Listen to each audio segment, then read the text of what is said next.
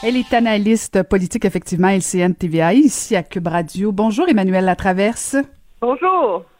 Alors, alors, Emmanuel, tu vas nous parler du masque obligatoire. En fait, l'annonce viendrait cet après-midi ou dès samedi prochain. On porte le masque partout dans les lieux publics fermés au Québec. Oui, et on voit que ça fait partie, je pense, de la nouvelle escalade des mesures que met en place le gouvernement pour essayer de lutter contre ce que moi j'appelle le relâchement de l'été. Hein. On le voit un peu partout, euh, dans les magasins, euh, dans, dans les lieux publics. Euh, les gens font moins attention, ont moins peur et, et, ça, et la crainte, c'est que ça occasionne une nouvelle flambée là, des cas. On a vu le problème posé par le cas des bars à Montréal. Et donc, là, le gouvernement finalement cède, je pense, à la, à la pression scientifique là, et à la pression des experts en se résolvant à faire ce qu'il ne voulait pas faire, c'est-à-dire contraindre parce que convaincre n'a pas fonctionné. Hein. faut se rappeler, c'était ça le discours de M. Arruda, dire le masque, on va convaincre avant de contraindre, mais ça marche pas. Il n'y a pas assez de gens qui le portent. S'il n'y a pas assez de gens qui le portent, ben ça n'a pas l'efficacité euh, escomptée. Moi, je pense que c'est une bonne euh, décision que prend le, gouvernement parce que finalement, c'est d'habituer les gens à être ultra vigilants pour qu'on soit bien rodé dans cette ultra-vigilance qui va s'imposer quand le réel risque de la deuxième vague va se pointer à l'automne. Alors, si on le fait en avance, les habitudes sont prises, les mécanismes sont, sont mis en place, ça permet, euh, bien sûr, de, de limiter la, contagion. On voit ce qui... Puis je pense que ce qui se passe aux États-Unis en ce moment doit euh, nous servir à tous d'une forme de de, prudence là, euh, et de vigilance. Mais, mais, Manuel, tu disais que ton, selon toi, il cède un peu aux pressions des scientifiques, mais est-ce qu'il cède pas aussi un peu beaucoup aux pressions des régions, notamment des élus locaux qui voient débarquer les gens de Montréal, euh, où le port du masque est pas nécessairement euh, très très répandu? Là, on est à la veille des vacances de la construction. Est-ce que c'est pas un peu ça aussi, euh, ce à quoi s'attaque le gouvernement du Québec en disant wow wow wow, si vous allez vous promener partout, maintenant les masques vont être obligatoires? Euh, oui, la pression des régions, mais les régions aussi vont être obligées de le porter, euh, le masque. Et moi, dans les quelques déplacements que j'ai faits cet été, je peux te dire que les lieux où on les voit les moins, les masques, c'est en région. Euh, je suis rentrée dans un dépanneur à Grand Remous, au nord de Maniwaki. Moi et mon mari, avec nos masques, on avait l'air de deux extraterrestres. Là. Tout le monde nous regardait comme si on était euh, vraiment débarqués euh, d'une autre planète. Là. Ils savaient que vous veniez de Montréal. oui, ben on venait d'Ottawa, mais en fait, alors, alors je pense que ça va, ça va demander un gros ajustement aussi aux gens dans les régions qui, eux, se sentent mieux protégés, moins à risque et là, si on le rend obligatoire partout, ben, il est vraiment obligatoire euh, partout. Euh, c'est sûr que ça va venir, là, je peux te prédire toutes les questions qui vont arriver aujourd'hui. Qui va fournir les masques? Qui va contrôler? qui va... À, à Ottawa, le masque est déjà obligatoire depuis une semaine. Et finalement, là, ça change pas le monde. je veux dire, euh, les gens le, le portent, les commerces en ont quelques-uns, ont comme une boîte là, à la disposition des gens quand, quand, quand on arrive. Certains commerces demandent de payer un dollar puis donnent l'argent à une œuvre de charité, d'autres commerces les, les donnent euh, gratuitement. Mais moi, le risque que j'ai vu avec le masque obligatoire par ailleurs, c'est que une fois que les gens ont un masque, c'est vrai que la distanciation sociale dans les fils pour entrer dans les magasins, ça, c'est respecté. Mais une fois que tu es rentré dans le magasin ou dans un commerce, ben là, tout d'un coup, là, toute la vigilance et la prudence qu'on voyait avant est relâchée. Et c'est, je pense qu'elles étaient là, les craintes de Ferrarda. Et moi, c'est ce que j'ai vu là, depuis une semaine. Tout d'un coup, les flèches dans les commerces, les gens vont en sens inverse. Euh, les gens se croisent, euh, les gens sont beaucoup plus proches, font moins attention. Alors, je pense que ça va faire partie des, des défis là, dans l'espèce de, de message que va devoir livrer le gouvernement. C'est de ne pas s'imaginer que le masque est une armure contre la COVID. Là. Pour que ça fonctionne, le masque, il faut que ça soit accompagné de tout le reste. Là. Et, euh, et c'est là qu'il y a, qu'il y a un, un, défi, je pense, en termes en termes de, de, de santé publique. Mhm, mhm. Puis, selon toi, est-ce qu'on va, va mettre des amendes rattachées euh, au non-port du masque ou si ça va être vraiment obligatoire mais non coercitif? Ben, je pense que le, gouvernement a envoyé le, signal qu'il va y avoir des amendes et les personnes qui vont être mises à l'amende, c'est les commerces, objectivement. Là. En tout cas, moi, c'est comme ça que je le ferais, là, pour laisser des gens. Tu sais, c'est la responsabilité du commerce de décider qui, de faire la surveillance de qui rentre et qui ne rentre pas. Et, euh, et c'est euh, la responsabilité aussi d'un commerce, je pense, de, de protéger ses, ses clients et, ses employés.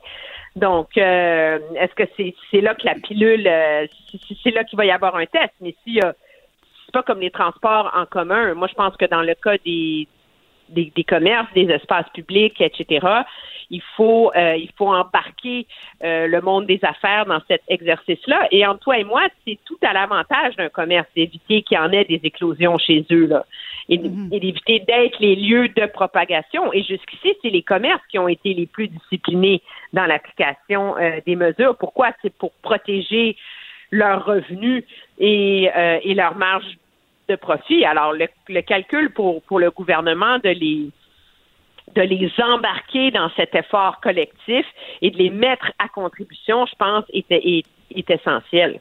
Mhm. Et si on parlait un peu de Justin Trudeau, parce que bon, euh, la semaine dernière, euh, on a vu qu'il essayait euh, de se sortir du bordel de We Charity puis tout ça, mais là, s'ajoute aussi Bill Morneau dans la dans l'affaire. Oui, parce qu'il n'y a pas seulement la mère de Justin Trudeau, euh, Margaret Trudeau, qui a été payée 250 quelques mille dollars pour participer à des événements de charité, son frère, mais on apprend que euh, deux filles de Bill Morneau euh, ont travaillé avec Oui, dont l'une est encore à l'emploi de We Charity. Et moi, ça soulève, ça me, ça m'hallucine, Caroline. tu as été à Ottawa longtemps. Je veux dire, c'est tellement de base. Comment tu peux être premier ministre et ne pas te récuser de la décision? Comment tu peux être ministre des Finances et ne pas te récuser, dire, écoutez, ma fille travaille pour eux, là. Moi, je voterai pas autour de la table du cabinet. Je veux dire, c'est tellement de base, là, mhm. en termes d'éviter des, des conflits d'intérêts. Et moi, je ne souscris pas là, à la thèse là, que le gouvernement a décidé de donner le contrat à We Charity parce que parce que la fille de Bill Morneau travaille pour eux, là, on s'entend, là, ça serait quand même un peu gros, là. Mais c'est la responsabilité d'un gouvernement de donner confiance aux gens. Et c'est toujours la même erreur avec les libéraux, en général, et avec Justin Trudeau en particulier, c'est sous prétexte que la cause est bonne, on fait pas attention et tous les moyens, la fin justifie toujours les moyens en termes d'éthique. C'était le même principe pour SNC Lavalin de vouloir sauver les emplois et protéger l'entreprise, ben là, on met l'indépendance judiciaire aux poubelles. Et là, sous prétexte qu'on a on veut on veut jeter les bases d'un immense effort de volontariat, euh, d'aide aux jeunes, d'engagement, un peu comme le Peace Corps aux États-Unis, qui est une bonne idée, parce que la fonction publique est pas bien armée et a pas dans le passé donné des bons résultats dans cet exercice-là, parce qu'il faut trouver les jeunes, il faut mettre en place les mécanismes, il faut avoir les réseaux, etc. On, identifie que c'est We Charity les mieux placés pour le faire. Il n'y a pas d'alternative. Mais là, déjà, là, tu donnes un contrat sans appel. Tu donnes un, contrat au service à, une, à, une à une œuvre de charité, mais qui est publique, qui n'est pas au gouvernement, puis tu es le premier ministre, t'imagines qu'il faut pas te, récuser. Le gouvernement peut pas s'en sortir de ça. C'est son perpétuel manque de jugement. Et là, pour en ajouter une course, on, attend que sa chef de cabinet a déjà travaillé pour une association qui a amassé des fonds pour We Charity. Alors, c'est comme ces espèces de réseaux incestueux, là, de monde qui se connaissent entre eux, qui font leurs affaires entre eux et qui perdent toute perspective sur euh, quelle est la probité et l'indépendance qui s'impose quand on est au gouvernement. Et ce qu'il y a de malheureux dans tout ça, c'est que c'est la mise sur pied d'un programme qui était valable et qui pouvait porter fruit qui est, mis en, péril. Hum, hum. Et, il discrédite toute la classe politique. Moi, la semaine passée, j'étais dans tous mes états parce que euh, Écoute, je suis pas mal convaincue que effectivement, il y avait comme une bonne intention, mais c'est pas la première fois que Justin Trudeau tombe là-dedans, c'est comme la troisième fois qu'il va recevoir un blâme en termes d'éthique. Là, tu te dis OK, est-ce que est-ce qu'ils ont l'impression que le Canada leur appartient, euh, qu'on n'a pas un mot à dire, puis que c'est de même, tu l'as bien dit, des relations incestueuses. Euh, c'est comme ça nuit à toute la classe politique. Je suis tellement tannée, Emmanuel, de ce genre d'affaires-là. Là. Euh, puis là, ben, il nous fait sentir cheap en disant, ben voyons donc, c'est, faut juste rappeler là quand même que We Charity, c'est un organisme à but non lucratif. Je comprends, là, mais tu sais, faut pas nous prendre pour des tartes non plus, là. Euh, oui, mais c'est, l'arrogance qui, qui est vraiment propre aux libéraux. Dans le, où eux embrassent les bonnes valeurs. Eux ont les bonnes idées. Eux savent ce qui est bon pour le Canada. Quiconque remet ça en question sont des brutes non sophistiquées en particulier. Hein, si conservateur, tu sais, c'est comme. Euh, et là, ça, ça permet de faire ce qu'on veut en tout temps sans se poser des questions. Et moi, je pense qu'il va y avoir énormément de pression de plus en plus pour euh, à un moment donné, la chef de cabinet de, de M. Trudeau va devoir, elle, se poser des questions. Le rôle numéro un d'un chef de cabinet, c'est de protéger son patron. C'est c'est d'allumer la cloche quand il y a un risque là. Mm-hmm. Euh, et, et, de voir qu'elle a laissé passer ça. Euh, moi, je pense que c'est une faute très, très, très, très grave de la part de Katie Telford et elle n'en est pas à ses premières. Hein? Mhm, mhm, mhm. Exactement. Et on verra bien la suite. Là. Il y avait François Blanchet la semaine dernière qui demandait euh, à Justin Trudeau de se tasser pendant l'enquête. Là, les conservateurs qui demandent une enquête criminelle, qui demandent aussi une enquête sur Bill Morneau. Fait que ça va bien, mais il est content, Justin Trudeau, il ne siège pas, Emmanuel. Oui, c'est ça. Alors, ça tombe bien, heureusement, mais je pense qu'il ne perd rien pour attendre. Là. Ceci étant dit, je pense qu'il ne pourra pas s'extirper euh, de cette histoire-là si, euh, si facilement, parce qu'en plus, elle a les vertus d'être très simple à comprendre. Et c'est comme, et ce qui est, ce qui est en plus le plus enrageant, je pense, pour plusieurs, et ce qui vient ébranler par ailleurs la crédibilité de cette organisation-là, qui a vraiment un réseau extraordinaire d'engagement des jeunes dans les écoles, etc., c'est qu'on apprend non seulement ça, c'est que Margaret Trudeau était payée pour participer à des événements, le frère de Justin Trudeau a été payé pour participer à des événements, mais là, va sur les réseaux sociaux, écoute les artistes. Il y a beaucoup d'artistes, d'athlètes qui disent ben moi on n'a pas voulu me payer moi j'ai pas été payé quand quand j'ai participé alors euh, on a eu des témoignages euh, Émilie Nicolas Montréal, Sarah Fleury, l'ancien joueur de hockey, euh, qui parle sur l'enjeu des agressions sexuelles dans le sport, etc. Il y en a là, des tonnes, des tonnes d'artistes, de vedettes canadiennes qui disent mais moi, on m'a toujours dit que moi, je devais pas être, être quand, quand j'allais dans ces organismes-là. Alors là, ça pose la question. Pourquoi est-ce qu'il faut que les Trudeau, eux, est-ce qu'ils sont tellement payants comme nom de famille que eux doivent être payés quand ils vont?